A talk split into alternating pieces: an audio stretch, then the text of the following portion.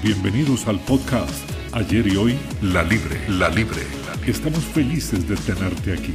Estás a punto de aprender diferentes temas de derecho con expertos en la materia. Teria. Prepárate para esta dosis de conocimiento y aprendizaje. Y aprendizaje. Hola a todos y a todas, les saluda Maureen Salguero, conductora del podcast de la Universidad Escuela Libre de Derecho, ayer y hoy en La Libre. Y bueno, hoy tengo una muy grata sorpresa y es que tengo como invitado a un ex compañero de acá de la universidad. Me place mucho, vi las publicaciones tuyas en el momento en que te graduaste eh, y de verdad estoy muy, muy orgullosa, no solamente por la amistad que nos une, sino también por la que me une a tu papá. Él es licenciado en Derecho y especialista en Derecho Notarial y Registral de la Universidad Escuela Libre de Derecho, doctorando en Derecho Penal de la Universidad Escuela Libre de Derecho, abogado litigante, conductor y productor del programa Abogado en su casa, es Denis Solano Ulloa. Denis, ¿cómo estás? Primero que nada, Maure, súper agradecidísimo. Creo que desde hace tiempo, por la pandemia, no entraba aquí a mi casa, que es la Escuela Libre. Se siente lindo, ¿verdad? Y estar con vos aquí es todo un placer y un honor. Gracias, muchas gracias. De verdad que sí. Eh, yo muy orgullosa de todo lo que has avanzado y muy feliz de que te podamos tener en el podcast, principalmente porque es un tema que me parece eh, bastante rico de masticar eh, de digerir y yo sé que no se va a abarcar, no lo vamos a abarcar en estos 15, 20 minutos que vamos a tener en el podcast, pero desde ya, sabiendo que es un tema que va a despertar mucho interés entre las personas que nos escuchan, que lo mencionaba en uno de los episodios anteriores, que no son solamente estudiantes de la universidad, sino de otras universidades también donde hay facultad de derecho, pero también de muchos colegas eh, tuyos. Así que enhorabuena por este tema, que es la penalización de los delitos derivados de las relaciones familiares. Y podemos empezar diciendo por qué es importante analizar estas relaciones de familia con el derecho de familia y el derecho penal. Bueno, Maureen, si analizamos desde el primer aspecto, que es qué es el amor, es una de las grandes preguntas que uno tiene que, hacerse. Creo que Jack Zumbi, que Rafael Ramos, que son colegas que, que vos has en algún momento entrevistado, nos dicen, bueno, es que el amor es un sentimiento. Yo creo que a nivel jurídico el amor es una decisión. Porque muchas veces legitimamos actos de agresión por el que yo le, lo amo. Y entonces, bueno, Maureen Salguero puede estar conmigo en una relación de pareja y decir, hoy amo a Denis, pero mañana no lo amo. Entonces, es una decisión. Qué interesante esto de, de, romantizar una decisión jurídica, porque efectivamente cuando se formaliza a nivel jurídico, bueno, ya deja de ser una relación solo nuestra, ya interviene el Estado, ¿verdad? En esta relación nueva. Totalmente de acuerdo. Y ahí donde no solo, el amor no solo juega un papel psicológico, sino también que vamos a, a nivel legal. Y ahí es donde converge el derecho de familia, que muchas veces pensamos que no, ok, es un acto de agresión, entonces yo agarro y te pellizco. Eso sí, tiene una consecuencia de violencia doméstica, pero también puede haber una figura delictiva, que es un maltrato. Entonces, muchas veces, por el tema de decir, es que yo lo amo, no quiero verlo en la cárcel, legitimamos actos que no deben darse. O también el hecho de que muchas víctimas, por ejemplo, de que son víctimas de agresiones sexuales, por ejemplo, en abusos y violaciones, no hablan al respecto por haber un tema de afinidad. Es sumamente complicado el tema, pero también debemos de partir de que en el año 2019, si me voy a una estadística más o menos, eh, tenemos 11 femicidios reportados, casi, bueno, 57 mil eh, solicitudes de violencia doméstica y mucho de eso no termina en fiscalía más todos los números negros que estamos viviendo. Así es. Entonces, ¿qué es la importancia de esto? Eh, ok, cuando vamos a tomar esta base es sobre el amor, ¿cómo vamos a concentrar ese amor? Que yo lo, lo divido en varias etapas. El amor lo podemos tomar desde la cabeza, que es decir, ok, Maureen se enamoró, está siendo víctima de un ciclo de violencia doméstica y quiere salir de esto, va a donde su psicólogo o su psicóloga y además a donde su abogado. De ahí es donde estamos trabajando el amor desde desde un aspecto eminentemente frío. Si lo agarramos, más razonado. Más razonado. Si lo agarramos y nos vamos al aspecto del corazón, el corazón nos mata en las decisiones. Y si nos vamos al otro aspecto, que es el hígado, ahí tomamos las peores decisiones. O muchas veces genitalizamos lo que es el amor. Porque puede suceder de que pensamos de que esa relación con X actos vamos a ir a enamorar de nuevo a la persona. Mm. Y aquí es donde va a ir a perdonar, vamos a salir adelante y esto lo vamos a sacar juntos, legitimando actos que nunca tienen que legitimarse. Entonces, veamos las estadísticas, porque muchas de estas personas no entienden que las víctimas lo que sucede es el famoso ciclo de violencia y ahí entra el aspecto penal y entra el aspecto de familia, que es donde tenemos el cúmulo de tensión, pasamos a una reconciliación y se, y se, eh, se repite el ciclo constantemente. Interesante y Denis, eh, si me permitís eh, también pues sumarle a esta observación, se ha ido superando el tema del círculo para hablar ahora de una espiral, ¿verdad? Porque cuando se completa ese ciclo, la siguiente va, va a, incrementar la violencia, va a incrementar el, perdón, va a incrementar la búsqueda de la reconciliación y llega un punto en el que muchos de esos tienen desenlaces fatídicos, ¿verdad? Y también haciendo la observación con respecto a los perpetradores de violaciones dentro de las relaciones familiares, qué complicado que se vuelve porque todavía hay muchas personas que siguen considerando que un marido no puede violar a su esposa y, eh, y sí puede hacerlo. Ahora, diste en el gran punto. Diste en el punto que, que muchas veces de esa, de esa pregunta o esa premisa, bueno, es que es mi marido y ahí no hay delito. No, porque también me ha tocado defender en los dos escenarios, tanto la víctima como el agresor. Y en ese sentido, ok, uno dice, puede ser el marido, sí, pero tiene que haber un consentimiento. Claro. Porque si yo no quiero tener una relación con vos hoy, tenés que respetarlo. Y si, es, y si nos vamos a la lista de que el hombre dice, no, por ser mi esposa, es una actitud sumamente machista. Contrario puede pasar de que si vamos a hacer un consenso, ok, sí, hoy podemos entablar una relación, hoy podemos hacer X y Y eh, cosa, bueno, es ahí no va a haber una, una, actividad delictiva. Recordemos una cosa, que los tribunales de sala tercera y además los tribunales de justicia han admitido de que la mujer, al estar en un estado de vulnerabilidad, lleva ese peso de credibilidad mucho mayor, lo cual estoy completamente de acuerdo, porque muchas mujeres no, no, no abren o no levantan la voz culpa de este mismo ciclo de machismo que tiene la sociedad y hasta el mismo Estado. Porque llega el Estado de usted le plantea una serie de, cuestiones o hechos y bueno, ahí es donde la víctima se retrotrae. También no, no voy a ser eh, ciego de que hay casos en donde los hombres pueden ser víctimas bueno, víctimas de una eventual violencia. Lo cierto es que las estadísticas nos indican que las principales víctimas o la gran, la gran cantidad, la gran mayoría son mujeres. Y yo nada más te iba a preguntar porque entiendo que hay un problema a nivel probatorio porque muchos de estos delitos eh, son perpetrados en la intimidad de la casa sin testigos, em, es, es, es, difícil y por eso es que el ordenamiento jurídico ha creado eh, la ruta para que eh, ante un testimonio donde no hay más eh, prueba que ese testimonio se le pueda favorecer y que esta persona no quede desprotegida a nivel jurídico. Totalmente de acuerdo. A ver, lo estás diciendo de forma muy, muy clara. Ahorita estamos en un cuarto, pero muchas veces en el caso de los defensores, inclusive de las víctimas, ¿qué es lo que preguntamos? Bueno, ¿de cuánto era la dimensión del cuarto? Si, eh, si esto concuerda con lo que dice la víctima, con el agresor, podríamos estar pensando de que estamos delimitando bien el modo, tiempo y lugar, que era en su momento lo que habíamos estudiado vos como profesora mía en oratoria. Y entonces analizábamos ese espectro y vamos analizando cada uno de los elementos. Ok, era de tarde o de mañana.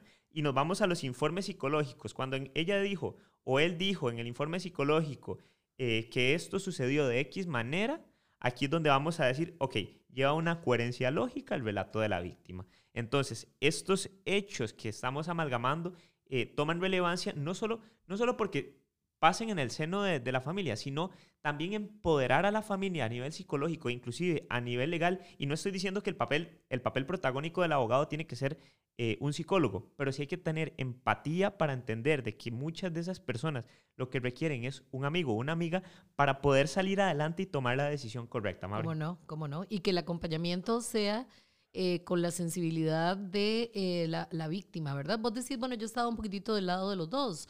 Eh, he representado a víctimas, he representado a agresores, pero eso no quita que la sensibilidad del abogado también apunte a quien cometió el delito porque hemos aprendido a lo largo de toda nuestra carrera de que no podemos em, discernir más que por los derechos que tiene una persona, ¿verdad? Independientemente del lado de la mesa donde esté sentado es complicado a veces estar en tres meses de un juicio y escuchar el relato de la persona casi por seis o cinco sesiones Y uno también tiene un lado moral y ético. Claro, claro. También que puede ser desgarrador, pero uno también tiene que entender de que a uno tiene una investidura profesional que lo abarca en ese momento.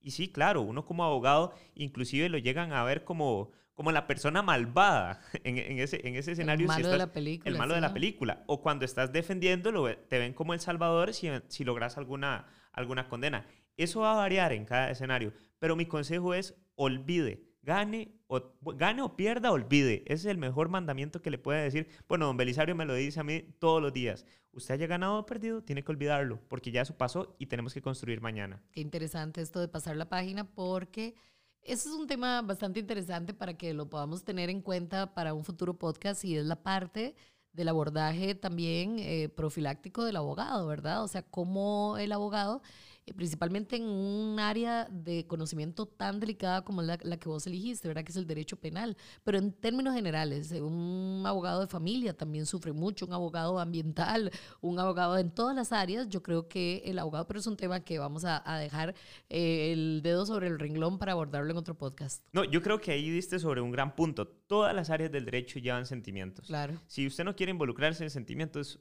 dedíquese a temas contractuales, tal vez. Y aún así va a tener así, sentimientos. ¿Cómo no? Porque muchas personas van a querer de que ese contrato se dé de la mejor forma.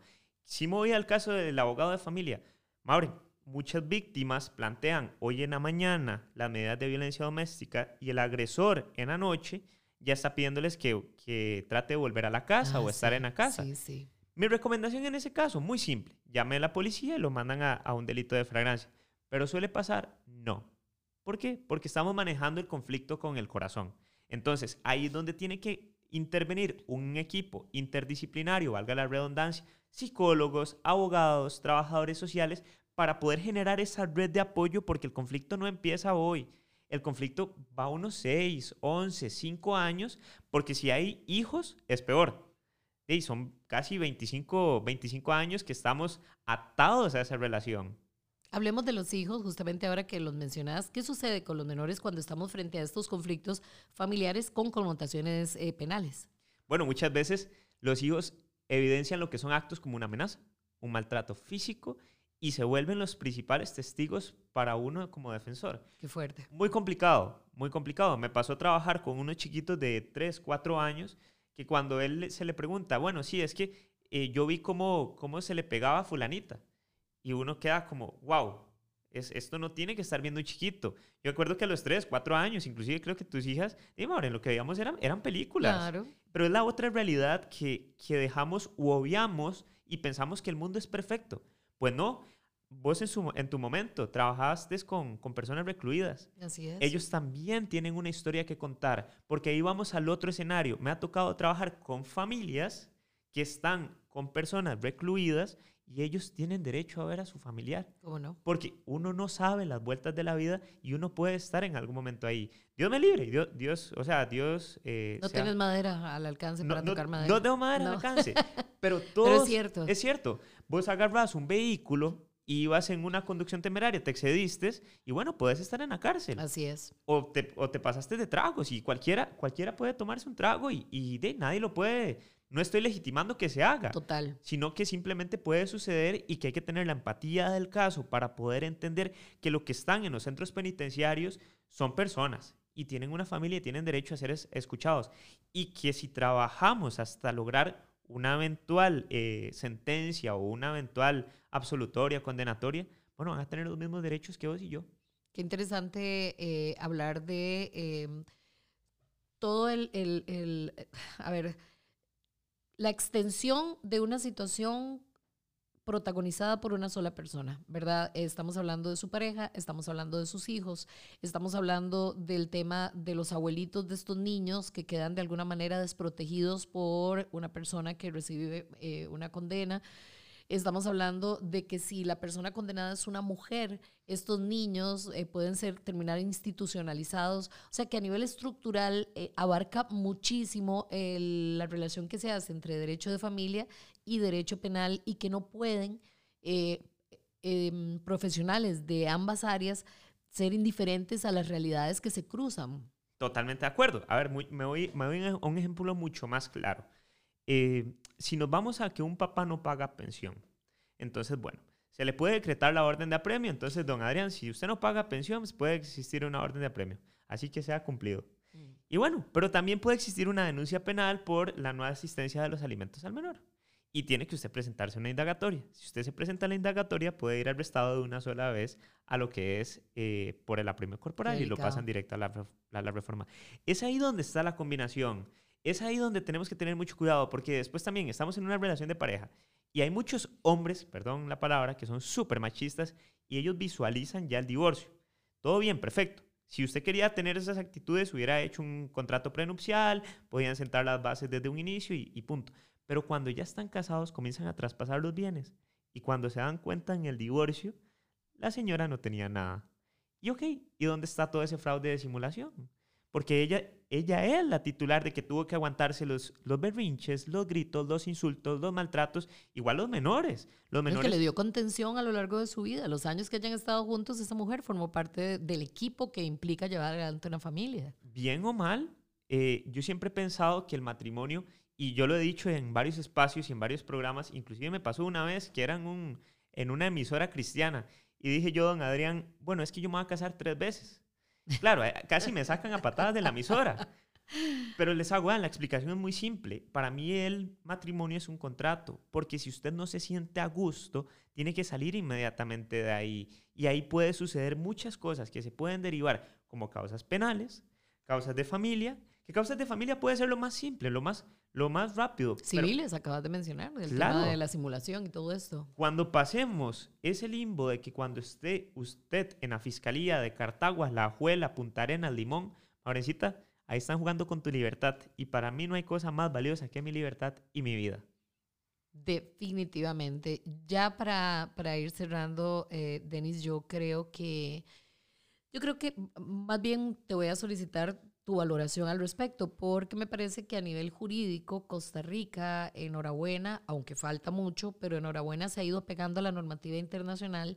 Y ya que estamos hablando de derecho de familia vinculado al derecho penal, eh, que la gente entienda que ahora no necesariamente tiene que haber un vínculo eh, unido en matrimonio, pero sí también una pareja de novios, unas personas que viven juntas aunque no hayan formalizado una relación de hecho, gracias a estas modificaciones y reformas que se han hecho a nivel jurídico, ellos también tienen esta protección que hemos estado hablando el día de hoy.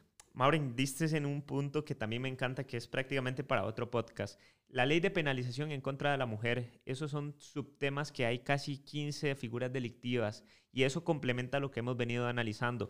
La normativa internacional dice que las mujeres son, están en un estado de vulnerabilidad porque evidentemente el hombre es quien más las agrede por sus actos de violencia psicológica, física y, eminentemente patrimonial o a nivel sexual. Entonces, ahí es donde tenemos que tomar las acciones complementarias para ir a la fiscalía, que ya las fiscalías están preparadas en un insulto, en un grito, ofensa a la dignidad. En una agresión que es en un golpe, un maltrato. En un tema de un fraude en simulación, ok, listo. Y eso hace que la persona agresora pueda retrotraer cualquier tipo de acción y ahora sí decir, respeto a mi esposa, respeto a mi pareja, mi novia, porque diste en un punto, eh, o cualquier persona de convivencia. Excelente, bueno, eh, yo otra vez te eh, planteo la invitación para que en algún momento podamos regresar acá al podcast y espero que la vida nos dé muchas oportunidades también para coincidir en el ejercicio de nuestras carreras. Sin duda, yo encantado, estoy siempre a la mejor disposición de apoyarte a vos en lo personal como amiga que sos y a la universidad que es mi casa y además eh, crecí aquí. Así es, así es, yo te vi, yo te vi crecer desde antes de la universidad. Total. Muchísimas gracias al licenciado Denis Solano. Nosotros continuamos eh, con otro episodio en la próxima que nos reencontremos acá en Ayer y Hoy en la Libre. Esta dosis se terminó y ahora es momento de aplicar lo aprendido. Te esperamos en el próximo capítulo.